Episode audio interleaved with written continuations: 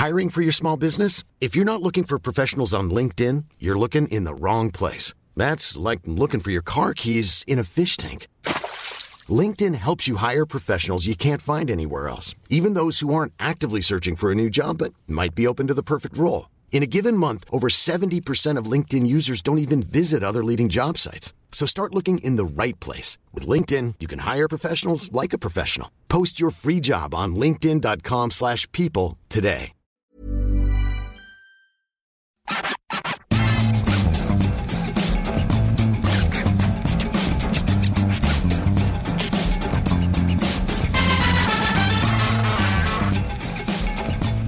Bonjour à tous et bienvenue dans le FC Stream Team pour une émission spéciale où avec Maxime Dupuis, on va débriefer la liste des 25 de Didier Deschamps pour la Coupe du Monde au Qatar. Comment ça va Maxime?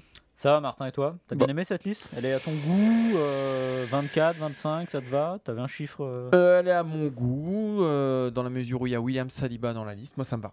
Voilà. Bah écoute, ouais, elle est plutôt pas mal. Alors on parlera évidemment de ceux qui ne sont pas là, mais globalement... Alors, on, va, euh, on va diviser l'émission en trois parties. ouais, on va peut-être démarrer, on va démarrer par ça.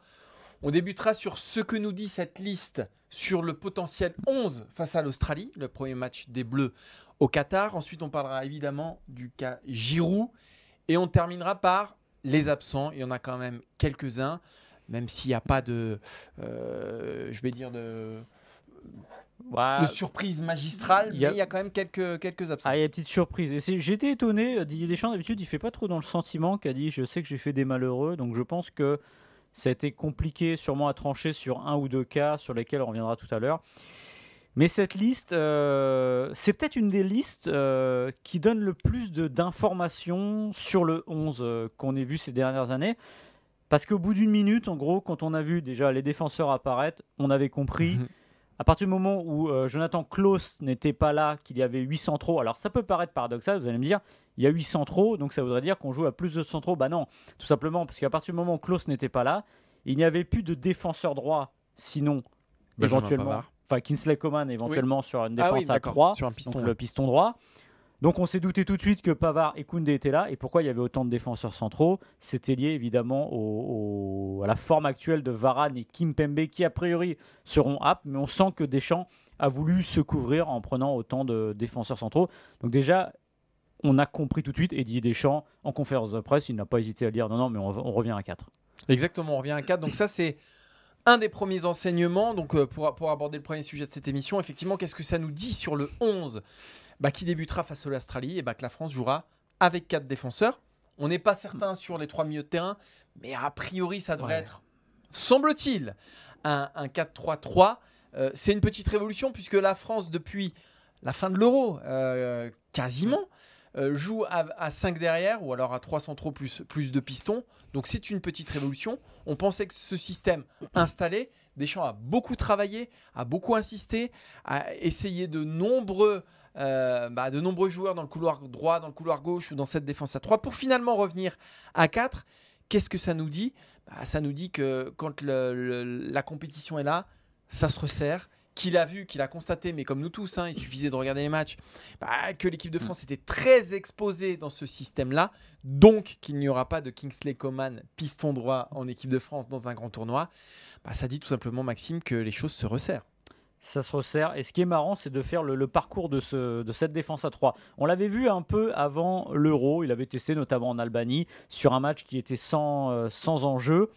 Bon, voilà, ni plus ni moins. Il y a eu pendant la, Suisse, pendant l'Euro, mais là c'était plus, c'est-à-dire de l'ordre de l'accident parce que bah, il savait plus trop quoi faire, beaucoup de blessés et l'idée de jouer face à un adversaire en miroir qui jouait comme ça.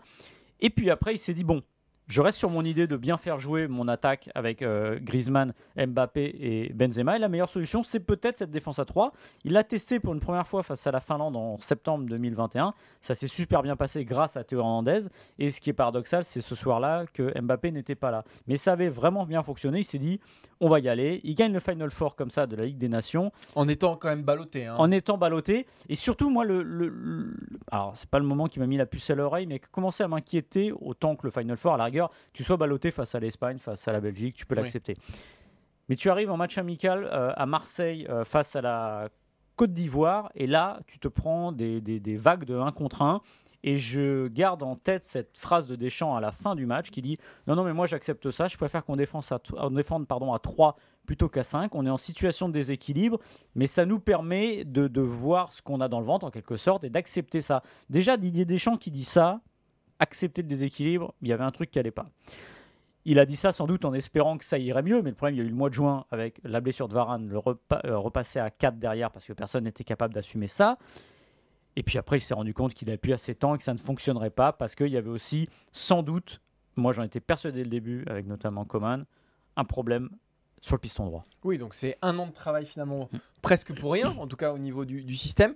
Et qu'est-ce que ça nous dit aussi Donc défense à 4, bah, que Benjamin Pavard va être l'arrière droit titulaire de l'équipe de France, comme à la Coupe du Monde en Russie, alors que Didier Deschamps, au mois de mars encore, disait que bah, Pavard était un joueur de, un, défenseur axial euh, désormais. Alors, ça n'a pas, pas, duré bien oui, longtemps. Oui, mais tu as hein. vu ce qu'il a dit? Oui, il retombe toujours sur ses pattes. C'est-à-dire que quand euh, notre confrère lui a dit, lui a rappelé ce qu'il avait dit sur Pavard, qui était défenseur axial désormais, il a dit dans une défense à 3.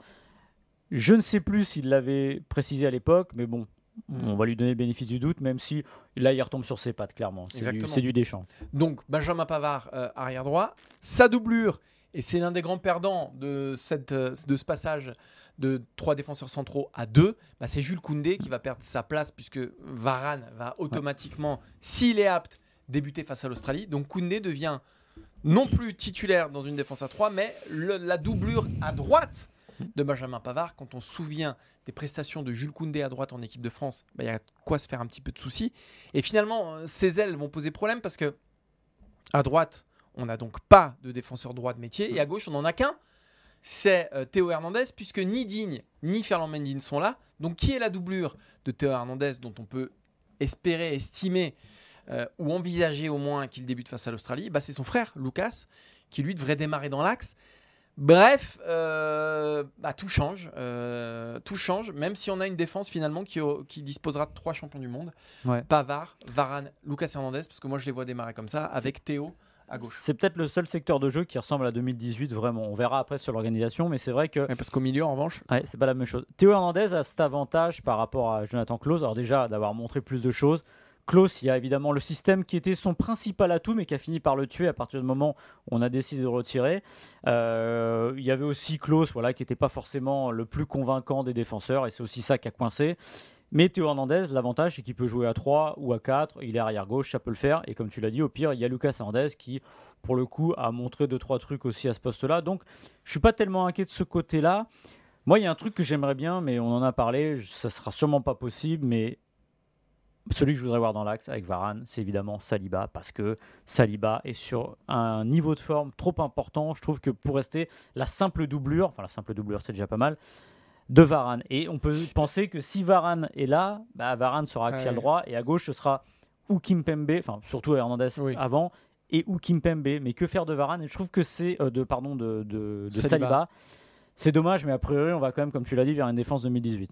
Ce qui est sûr, c'est que, enfin, moi, ce que j'estime, c'est que les deux meilleurs défenseurs centraux actuels de l'équipe de France, ce sont, et sur ce début de saison, ce sont Varane hmm. et Saliba, mais ils occupent le même poste, donc euh, donc c'est compliqué. Au milieu, en revanche, voilà, c'est plus ouvert. Euh, Deschamps a choisi, si je dis pas de bêtises, six milieux de terrain. Euh, donc le milieu devrait s'articuler autour de trois joueurs. Chouameni et Rabiot, c'est une évidence. Sans doute Chouameni en sentinelle devant la défense avec Rabiot. Et un autre, alors euh, voilà, ce qui est paradoxal aussi dans ce passage à trois milieux, c'est que c'est finalement le secteur le plus inexpérimenté, là où il y a le plus d'interrogations, et pourtant on passe de deux à trois milieux, alors même qu'il n'y a ni Pogba ni Kanté. Donc euh, voilà. Alors il y a deux solutions. Soit euh, bah, une promotion express bah, pour sans doute Fofana, plus que pour Guendouzi, Verretou ou Kamavinga, qui eux devraient démarrer la, compétition sur le banc. Soit, et ça a été abordé dans la conférence de presse, pourquoi pas euh, bah, descendre Antoine Griezmann d'un cran Et je crois que Maxime, c'est une idée qui te plaît bien. Bah, alors, j'irai pas jusqu'à dire qu'elle me plaît bien, parce que je préfère voir Griezmann un peu plus haut, mais en tout cas, elle n'est pas, pas stupide, parce que euh, on connaît Antoine Griezmann, euh, Didier Deschamps a rappelé combien il travaillait défensivement, enfin, il n'y a pas besoin de le rappeler, mais combien aussi des fois il redescendait bien trop bas euh, par rapport à son poste qu'il se donnait sans, sans compter. Bah oui, Griezmann euh, prend le, France-Allemagne de 2021 euh, à l'Euro. Euh, dans la possession du ballon, on peut pas dire que ce soit un gros match de sa part, mais en, en revanche, dans, le, dans le, le travail défensif, dans l'abnégation, Le don de soi, comme toi, Maxime, soi, dans cette émission. Exactement. voilà. Non mais moi, enfin bon, voilà, on va pas se cacher. J'aime beaucoup Antoine Griezmann. Ah bon? Ça se voit, ça se voit sans doute un peu. Et je trouve que ce serait pas stupide, mais je pense qu'on n'ira quand même pas vers ça. Et moi, si je devais choisir, j'organiserais mon milieu autour de trois hommes qui sont Adrien Rabiot, Aurélien Tchouameni Et Youssouf Fofana. et Youssouf Fofana. Voilà. Ce qui serait Parce- très très risqué quand même de démarrer une Alors, compétition ouais, mais je pense que Trois hommes façon- qui n'ont jamais disputé de Coupe du Monde. Ouais. Alors avec un Rabiot qui joue à la Juve, qui a de l'expérience, un Chouamini qui joue au Real, qui est très bon, mais qui n'a jamais fait de grande Mm. compétition internationale puisqu'il est arrivé en équipe de France au mois de septembre dernier, et un Youssouf Fofana qui a deux sélections, qui a découvert les Bleus il y a un mois. Mais, mais le problème, c'est quoi que tu fasses, Oui. hormis si tu mets Griezmann Exactement. dans l'entrejeu, tu es dans cette situation-là. Et j'essaie de me rappeler, la dernière fois qu'on a eu un milieu de terrain aussi inexpérimenté, bah je trouve pas. Ouais. Simplement parce que même l'Euro 96, où on avait raté la Coupe du Monde, il y avait des joueurs qui avaient joué 92. C'est un grand saut dans l'inconnu. Didier Deschamps, on Après, a on parlé. a été champion du monde avec deux latéraux, Oui. euh, Lucas Hernandez et Benjamin Pavard, qui n'avaient aucune expérience aussi. Donc ça peut le faire. Ouais, D'ailleurs, entre parenthèses, si jamais l'équipe de France est championne du monde, là, après cette année d'expérimentation, ça prouvera vraiment que la Coupe du Monde, c'est un esprit commando d'un mois et que l'année qui est avant ne sert Ne pas sert à à rien. grand chose, tout Mm. simplement. Mais c'est vrai que euh, c'est, ce serait quand même un sacré exploit. Et Didier Deschamps, en revanche, il a dit, moi j'ai quand même confiance en eux. Voilà, il, il a, il a compris que évidemment, euh, c'est un. On dit que les matchs gagnent aussi au milieu de terrain. Peut-être que Chouameni est un immense milieu de terrain. Il est très bon. Peut-être qu'il va se révéler, mais il y Il aura besoin de ça. Il faudra qu'il le soit pour qu'on soit champion du Je monde. pense que pour qu'on soit champion du monde, il faut qu'il y ait un des milieux de terrain qui soit dans les 5 meilleurs joueurs du mondial à peu près. Bah, bon courage. Ouais. Et on termine avec l'animation offensive parce que on se souvient que Didier Deschamps était passé à 3 derrière d'abord et la première raison qu'il invoquait toujours, c'était pour mettre les 3 de devant dans les meilleures conditions. À partir du moment où tu passes à 4 derrière, sans doute va-t-il falloir encore une fois sacrifier quelqu'un euh, devant. A priori, on devrait démarrer la compétition avec Griezmann, Mbappé, euh, j'allais dire Giroud, évidemment Benzema. Benzema, Mbappé, c'est acté. Quid de, de- de- d'Antoine Griezmann? Est-ce qu'il démarre à droite dans, un, dans une position qui ne lui convient pas? Faut se souvenir du début de l'Euro. À chaque fois où il a démarré là, ça ne lui convient pas. Mbappé dans une position de deuxième pointe à gauche, finalement un peu comme au PSG. Ça, pour le coup, ça lui conviendrait très bien euh, pour tourner en pivot Mm. autour de Karim Benzema. Mais c'est vraiment la situation d'Antoine Griezmann qui interroge. Là encore, il y a plusieurs solutions. Soit jouer en losange, c'est-à-dire euh, mettre Griezmann à la pointe euh, bah, du, de- du milieu de terrain, mais du coup, tu t'abandonnes un petit peu les ailes. Ça, c'est très compliqué. Ça demandera beaucoup de travail à, à Pavard et Théo Hernandez. Ou alors, ou alors, le descendre d'un cran, comme on a dit tout à l'heure. Dernière solution, le mettre sur le banc et faire rentrer à droite un vrai ailier, type Kingsley Coman ou plus sûrement Ousmane Dembélé. Peut-être que s'il y a une interrogation à avoir, c'est celle-ci. Ouais, Griezmann se plaint rarement. Euh, la seule fois où il s'est plaint à demi-mot, c'était, il me semble, après la Hongrie euh, pendant l'Euro Oui. 2021, où en conf de presse, il dit Bah oui, moi je préfère être, euh, me rapprocher de l'axe, c'est plus simple. Voilà. Il était à droite, ça se passait moyennement. Didier Deschamps avait fini par le remettre dans l'axe, mais ça s'était pas mieux passé. Mais là, c'était en- encore une autre histoire. C'est vrai qu'il a, comme toujours, la tête un peu de celui qu'on va un peu sacrifier a priori, parce que la doublette euh, euh, Mbappé-Benzema, évidemment. D'ailleurs, il faut le dire, on, là on parle de trio, mais au fil des mois, c'est devenu une duo, doublette. ouais, voilà, tout à fait. Après, il y a l'autre solution, parce que tant qu'à revenir à 2018, on peut, bah, pourquoi pas se dire d'avoir un milieu de terrain Chouameni, euh, Fofana, avec Rabiot dans le rôle de Matuidi. Euh, Griezmann, pourquoi pas en, en 10 Ouais, mais qui à droite? Ah ben voilà, ben, ben, et- et ça peut être à quelqu'un d'autre pour une fois de faire les efforts et il s'appelle euh, Kylian Mbappé. Voilà. Mais Impossible. ça me paraît aussi impossible. Impossible.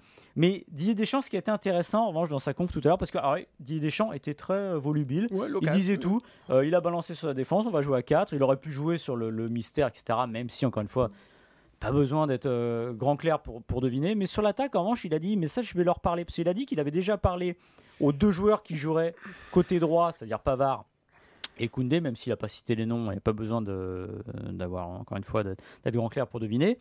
Devant, il a dit Mais je vais leur parler. Donc, est-ce qu'on peut imaginer euh, euh, Didier Deschamps qui disait Kylian Mbappé, écoute Kylian, pour le bien de l'équipe, il faudrait que tu te mettes à droite. Réponse Non. Non. mais, mais cela dit, voilà, bon, encore une fois, mais cette Non, si- tentation. S'il y en a un qui est sacrifié, ce sera Griezmann. Ou alors en, en losange. Mais moi, je ne vois pas l'équipe de France démarrer avec Griezmann à droite. Ça, me- ça me paraît impossible. Et c'est pour ça que j'imagine plus facilement, presque, la titularisation d'un Dembélé qui est quand Ouais. même bouillant. Ce 4-3-3, en tout cas, il redonne Alors. du crédit assez clair et assez net à Dembélé, mais aussi à Coman, à ses ailiers qui étaient un peu oubliés dans le 3-5-2. Euh, Coman a été obligé pour avoir du temps de jeu de jouer piston.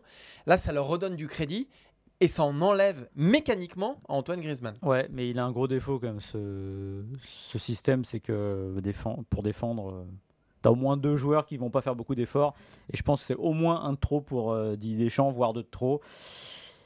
Parce qu'il y a ce que Griezmann apporte avec le ballon, mais il y a ce qu'il apporte aussi sans le ballon. Euh, vu le rétropédalage du 3-5-2, pour les raisons qu'on a expliquées tout à l'heure, j'ai un doute quand même. Et sortir Griezmann, plus sortir Griezmann maintenant, à ce moment-là de sa, sa saison et Mm. peut-être de son état de forme, ce serait assez paradoxal. On verra, on verra face à l'Australie. L'Australie qui avait été il y a 4 ans quand même le, le- le- le- le terreau d'un test euh, avec Dembélé, Griezmann et Mbappé. Souvenez-vous, puisque Ouais, Giroud n'a pas était, eu de lendemain. qui n'a pas eu de lendemain. Est-ce que Didier Deschamps va retester quelque chose face au même adversaire Tolisso 4 ans aussi, après? Tolisso au milieu de terrain, oui, Mhm. tout à fait. Je pense pas. Je pense qu'il va rester sur, euh, sur 4-3-3 avec le, le- le- le- le Griezmann qui sera un peu euh, bah, sacrifié entre guillemets. Il y en a un qui ne débutera pas face à l'Australie. C'est quasiment une certitude. euh, et ça posait d'ailleurs pendant longtemps un problème à Didier Deschamps. Ça n'est plus un problème. C'est Olivier Giroud, donc, qui, se, qui est dans la liste euh, pour le Qatar. Olivier Giroud, pourquoi Comment Deschamps a changé d'avis? Lui qui nous disait depuis euh, un an bah, qu'il ne voyait pas Olivier Giroud faire un mois de compétition sur le banc dans l'ombre de Karim Benzema. Je rappelle, et c'est factuel, que depuis l'Euro, chaque fois que Karim Benzema était dans une liste, Olivier Giroud n'y était pas. Et que chaque fois qu'Olivier Giroud a, fait, a réapparu, euh, c'est-à-dire en mars et en septembre, c'est parce que Karim Benzema était forfait. Là, sur le gong, les deux sont donc dans la liste. J'ai deux questions, Maxime. Ah. Pourquoi Didier Ouais. Deschamps? Alors, déjà, première question, est-ce que ça t'étonne? Et la deuxième, pourquoi, selon toi, Didier Deschamps a changé son fusil d'épaule? Alors est-ce que ça m'étonne? Alors je vais, je vais revenir en arrière. Euh, août 2021, l'interview de Didier Deschamps à nos confrères de l'équipe. Qui charge Giroud c'est terminé. Mm. Et puis il revient. Et on a ces discussions-là, parce qu'évidemment, comme on suit l'équipe de France, on en parlait à chaque fois. En mars, à Lille, je me souviens, après le deuxième match des Bleus euh, contre l'Afrique du Sud, pour moi, il peut pas ne pas l'appeler. Voilà. Mais il peut pas ne pas l'appeler déjà en juin. Il En l'appelle juin, pas. Il ne l'appelle pas. Donc là, on repart sur le doute. Et puis, il le rappelle en septembre. Honnêtement, en septembre, je pense que pour moi, la- alors, je ne sais pas si la bascule est là pour Deschamps, mais moi, ma bascule, elle est là. C'est-à-dire que, non, mais humainement, c'est pas possible. On peut pas lui faire ça deux fois, le rappeler, jouer avec lui. Moi, je pense, ma théorie, c'est que Didier Deschamps avait une idée à peu près euh, préconçue dans sa tête, sans doute de l'emmener, mais il n'a pas voulu lui donner euh, ce blanc-seing trop rapidement, parce que le problème de Giroud, c'est pas le terrain, encore une fois, c'était euh, son acceptation de son statut. Comme il l'a dit, c'est difficile de se contenter de peu quand on a eu beaucoup, quand on est le deuxième meilleur buteur de l'équipe de France. Moi, je pense que c'est une manière de, de le tester, de le laisser sous pression, en disant, tu viens, montre ce que tu sais faire sur le terrain et à côté, ne viens pas, montre aussi comment tu vas le vivre, et on te ramène là. Donc il a joué les montagnes russes avec lui, et je pense que le dernier rassemblement, avec aussi, parce que maintenant tout tourne aussi autour de lui, l'adoubement Ouais. de Mbappé par Giroud a fait aussi beaucoup pour lui, voilà. Mais ça ne m'étonne pas qu'il soit là, et ce qui est drôle d'ailleurs, ce soir, on se faisait la réflexion, c'est finalement, c'est un non-événement avec ce qui s'est passé avec les défenseurs centraux, etc. On a fini par oublier qu'il était là, alors que c'est, bah, finalement, c'était pas forcément gagné, même si je pense que Didier Deschamps avait ça en tête depuis un certain temps. Pour moi, tout est dans la phrase. euh, en un an, beaucoup de choses ont changé. Voilà, ce qu'a dit Didier Deschamps, c'est qu'en un an, beaucoup de choses ont changé.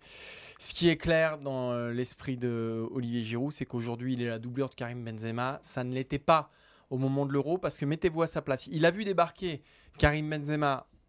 Il n'était pas au courant. Euh, ça a été un choc pour tout le monde.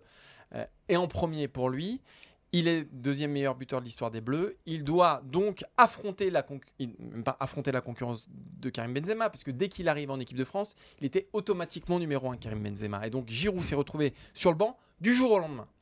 Un an plus tard, c'est beaucoup plus facile d'accepter ce statut de doublure. D'abord parce que c'est Benzema, qu'il est ballon d'or, que c'est donc le meilleur attaquant du monde. Tu n'es pas doublure de Randall Colomwani, même s'il est très bon, mais ça aurait été beaucoup plus difficile à accepter pour Olivier Giroud. Et un an est passé. Et donc je pense que aussi il y a eu ces prises de parole dans la presse, je suis prêt à accepter ce rôle et tout ça. Mm. Je pense qu'il a digéré. Et donc que c'est beaucoup plus facile pour lui et que c'est ce qu'a senti euh, Deschamps au fil de l'année. Après, ce que je ne m'explique pas et ce que je ne m'expliquerai jamais, et Deschamps peut me donner toutes les, les explications qu'il veut, c'est pourquoi Olivier Giroud n'était pas là au rassemblement du mois de juin. Mais euh, non, mais je pense que c'est une manière de le garder sous pression. Moi, je ne comprends pas. Je pense que tu, fais, tu souffles Oui, mais si tu veux tester et si tu veux Mais effectivement vérifier de toi-même qu'il est prêt à accepter un statut Ouais. de doublure, donne-lui un statut de doublure Moi- et n'attends pas la Coupe du Monde. Parce Moi- que, dernière chose, Maxime, si ça se passe mal au Qatar, si Olivier Giroud pète un plomb d'une façon ou d'une autre, s'il nous refait une petite interview comme il avait fait à nos confrères de la, de la chaîne L'équipe avant le tournoi, ben Didier Deschamps il pourra s'en mordre les doigts. Mais au fond, il n'avait jamais testé Giroud en doublure dans un rassemblement. Ouais, moi j'étais le premier à dire que le mois de juin c'était le vrai rassemblement euh, pour le tester parce que c'était un, un rassemblement à quatre matchs et que ça ressemblait un peu à grandeur compétition. nature. Sauf que c'est c'est vrai et en même temps c'est pas vrai. Alors je l'aurais pas dit à l'époque, mais c'est que c'est pas vraiment les conditions d'une d'une d'une compétition. En plus, il s'est passé de manière de, bizarre. Je pense qu'il a été difficile pour euh, Giroud et ce- là où on a peut-être manqué un peu de pas nous mais les, les, ah, le haut niveau c'est aussi c'est pas là pour faire des sentiments mais comme tu l'as dit il voit Benzema arriver euh, sur le gong, euh, sur la liste. Lui, il marque but sur but sur but sur but. Il est champion du monde. Euh, et puis dès qu'il arrive, qu'est-ce qu'il voit? Il voit, je crois que c'est Mbappé qui tweet quelque chose avec euh, Benzema. Donc c'est acquis même dans les joueurs. Tout le monde est content de le voir. Et lui il dit bon bah moi euh, sympa voilà. Et ce qui est sympa justement aujourd'hui, c'est que bah, le fameux pivot gang et. Mbappé aiment bien jouer avec Giroud parce que justement il est utile à ça. Donc je pense qu'il y a eu ça, que c'était compliqué. Et que d'être là ou pas là, ça a donné des gages à Deschamps en disant, en gros, il a vu que le joueur se tenait à carreau, qu'il soit là ou qu'il soit pas là, donc il s'est dit, on va y aller. Et puis, Il y a une dernière chose quand même Ouais. que je veux dire. il n'y a pas de plan B. Voilà. Il y a une dernière chose, c'est que Deschamps a beau dire Ouais. c'est pas le terrain, c'est pas les buts, Et etc. personne. Sauf que Giroud est d'une régularité exceptionnelle en Ah, équipe de France, qu'il est chaud bouillant euh, au Milan AC euh, depuis le début de saison et qu'il n'y a personne d'autre derrière. Donc à un moment aussi, Didier Deschamps, il se rend à l'évidence. Et ça, quoi qu'en dise Didier Deschamps, c'est quand même la raison numéro une. Ouais, et puis il faut rappeler que Giroud avait marqué en 2002, euh, 2022 pardon, autant de buts que Ben Yedder sur toute sa carrière internationale. Trois buts en quatre matchs. ouais. Donc à un moment, euh, il faut. voilà. Et encore une fois, c'est global à cette liste-là. Je pense que Deschamps a été rattrapé. Il aime pas, mais c'est pourtant vrai, c'est une qualité, par son pragmatisme, Mm. c'est-à-dire le à 3 derrière. Ça ne marche pas. Je vais prendre Il euh, est pragmatique Deschamps? Un tout petit peu. je, vais, je vais mettre aussi, parce que tout à l'heure, quand on disait pour, le milieu, pour la défense, 8 centraux, ça nous permet de voir qu'il allait rejouer à 4 derrière. C'est aussi le terrain, milieu terrain qui était gonflé. Mm. À partir du moment où il y a 6 membres, il a doublé tous les postes, on peut imaginer qu'il part pour jouer à 3. Donc euh, voilà, je sais plus ce que je voulais dire. Mais c'est une bonne conclusion, Maxime. C'est une bonne conclusion. C'est voilà. très bien. Allez, on va terminer avec. euh, parce qu'il y en a quand même. euh, les grands absents de la liste. Quel est le plus grand absent de la liste de Didier Deschamps pour le Qatar parmi les 25 La liste s'est allongée jusqu'à 25 noms. Mais il y a quand même des joueurs qui ne sont pas là. Maxime, je crois qu'on va être d'accord. Mais si tu ne devais en retenir qu'un, quel serait-il je- Et pour quelle raison? J'aurais envie d'en retenir deux. Ah. Et Mais J'allais prendre le deuxième et le mec me prend les deux. Non, je sais pas si c'est le même le deuxième, non Bah moi c'est Digné Klaus, mais Ah bah oui, bah c'est le même. Bon bah je vais, je vais- bon bah allez, c'est parti. Je commence par Klaus. Bah Klaus parce que voilà, c'est euh, déjà Klaus qui y a derrière Klaus, c'est la belle histoire d'un joueur qui passe professionnel tardivement, qui se retrouve international à 30 ans, ce qui est une rareté, euh, qui fait son premier match à Marseille, il me semble, contre le- la Côte d'Ivoire. ça se passe bien. qui se passe pas mal. Le deuxième match, dans des conditions particulières, à Lille, alors qu'il est Lensois à l'époque, il gère. Et puis il y a ce mois de juin où il euh, est peu utilisé, où on dit, on commence à comprendre que bon, il y a peut-être un décalage, mais qu'il y a ce 3-5-2 qui fait qu'il sera la, la solution numéro un. Voilà. Je pense que il l'a dit, Didier Deschamps, il, il fait des malheureux. Euh, évidemment, quand on va pas au mondial, quand on va pas à l'euro, c'est triste parce qu'on rate quelque chose. Bah, bah, la, chance, la chance d'une vie parfois, parce que Klaus, à 30 ans, bah, Oui. ça va être compliqué d'en jouer une autre. Voilà. Moi, c'est plus de la compassion parce que voilà, pour tout ce qu'il y a derrière, le, joueur est dans la période de sa vie. Il arrive à un niveau auquel il imaginait peut-être jamais arriver. Et puis, il est là tout le temps. Et puis, le rêve d'une vie lui passe sous le nez euh, au dernier moment. C'est assez dur. Et c'est surtout, moi, le côté humain que je retiens là. Parce qu'encore une fois, il était utile dans ce, ni- ce 3-5-2. Il ne l'était plus en à 4 derrière. Ça, c'est dur. hein. Et ça, c'est dur. Voilà. Moi, c'est Lucas Digne parce que euh, c'est dur pour lui aussi. Pourquoi? Déjà, il revenait fort euh, avec son club, mais aussi chaque fois qu'il était appelé en équipe de France, il faisait le taf. Mm. Et même un peu plus que ça. En début de, de- de- de carrière internationale, il était plus irrégulier. Là, il avait atteint vraiment une forme de plénitude en équipe de France. Et en plus, il a déjà raté la Coupe du Monde 2018. Donc, il, il rate deux Coupes du Monde. C'est très dur pour lui. Et Théo Hernandez n'a pas de backup. Euh, Si ce n'est son frère qui n'est pas un vrai euh, latéral gauche. Donc, il y avait de la place pour Lucas Digne. Donc, je trouve ça très, très dur pour, euh, pour lui. J'ai beaucoup aimé, et c'est une petite parenthèse de père de famille d'ailleurs, mais j'ai beaucoup aimé sa réaction sur les réseaux sociaux où il montre des vidéos de ses gamins qui sont heureux que, ce- que leur papa reste avec lui pendant la Coupe du Monde. J'ai trouvé ça original. Mais voilà, ça m'a fait de la peine pour un joueur, un soldat vraiment de Deschamps, euh, du, du- de tout le mandat de Deschamps, puisqu'il était là Ouais. déjà au Brésil. Bah, Et, et je trouve ça. Je crois que sa première sélection, c'est mars 2014 comme Griezmann. Ouais. Voilà. Et après, il part euh, jouer à Coupe du Monde. En fait, Digne, on a l'impression que c'est l'homme de l'entre-deux. C'est-à-dire Mm. que quand il n'y a pas de compète, il est très bien. Euh, autant, moi, j'avais des doutes au début sur sa gestion de carrière. Voilà. Bon, les clubs étaient fantastiques, mais ça jouait pas forcément toujours. Et puis, on s'est rendu compte qu'en équipe de France, il faisait le job, euh, qu'il était plutôt bon. Ce week-end, le coup franc, je me suis dit, bon, allez, peut-être que c'est un signe. Puis finalement, voilà, ce qui est cruel pour lui, autant euh, c'est deux, joueurs complètement différents. Un qui est plus euh, dire, rompu au professionnalisme, qui est presque, j'allais dire, programmé pour être à très haut niveau par rapport à Klaus, mais n'empêche qu'il y a la même cruauté, c'est-à-dire rester en dehors de la liste. C'est vrai que lui, c'est dur. Il y en a un autre aussi, euh, parce que lui, a priori, il ressemble au futur numéro 1 dans les buts, c'est évidemment Mike Maignan Mais pour d'autres raisons. qui se blesse. Mm. Alors Didier Deschamps dit quelque chose d'étonnant avec l'histoire de Ouais, la... ouais. Je voyais pas trop où il voulait en venir, comme s'il y avait une forme de blessure psychologique au moment où il aurait pu jouer. Euh, je, je- ça, demandera, ça demandera clarification, mais je me mets aussi à la place du joueur. Euh, alors j'ai lu un papier très intéressant sur, euh, chez nos confrères anglais de The Athletic qui prouvait par A plus B avec un physiologiste qui n'y pas forcément plus de blessés avant cette Coupe du Monde qu'avant une Coupe du Monde estivale. N'empêche qu'il y a le côté, le, le coup près direct qui tombe. C'est peut-être pas fini, c'est ça qui Et est. voilà, il reste un week-end et je voudrais pas être. euh, Enfin, si, j'aimerais bien quand même être, euh, être appelé pour jouer une Coupe du Monde et avoir à jouer ce week-end parce que ça va être vraiment, vraiment très particulier. euh, et le pire, c'est dans ces conditions-là, si vous vous retenez, c'est là où vous avez une chance de, de vous blesser. encore. On en a d'autres des absents. On parlait de Lucas Digne, il y a Ferland Mendy aussi, Mm. hein, latéral gauche quand même du Real Madrid, Ouais. qui n'est pas là. Mais ses prestations en bleu, très franchement, n'avaient convaincu personne. Et je pense qu'il le paye aujourd'hui. Mais aussi en attaque, mine de rien, Ouais. avec un Moussa Diaby. Euh, alors, il était déjà pas là en septembre, me semble-t-il. Mm. Donc, on commençait le. le- Bah, il y a Randall Colomoni qui est arrivé. Voilà, Randall Colomani, mais c'est- Mm. ça faisait quand même un an qu'il était là, l'ancien, l'ancien parisien.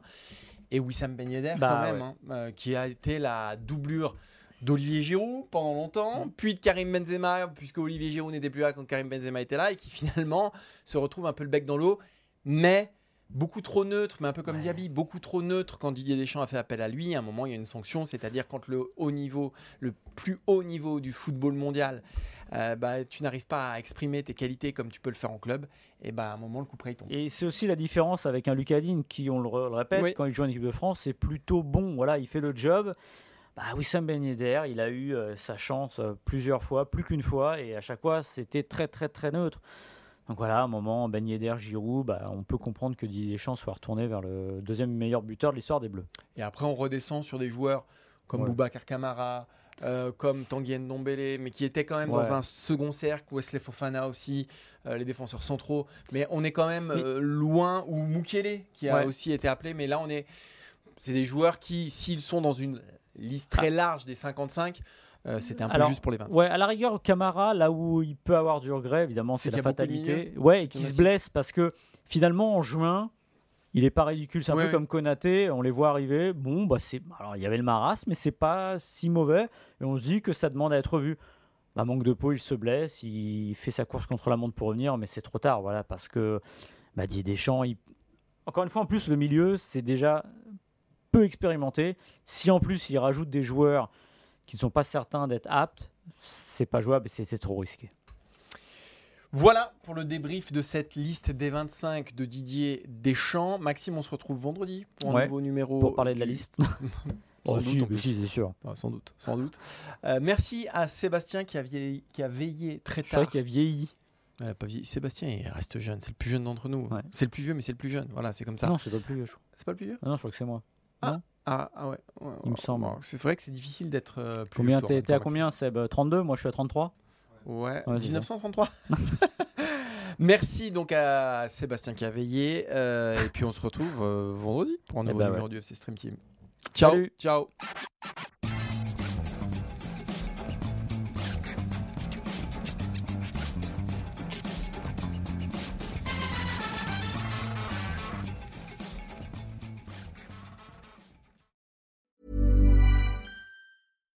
When you make decisions for your company, you look for the no brainers. And if you have a lot of mailing to do, stamps.com is the ultimate no brainer. It streamlines your processes to make your business more efficient, which makes you less busy. Mail checks, invoices, legal documents, and everything you need to keep your business running with stamps.com.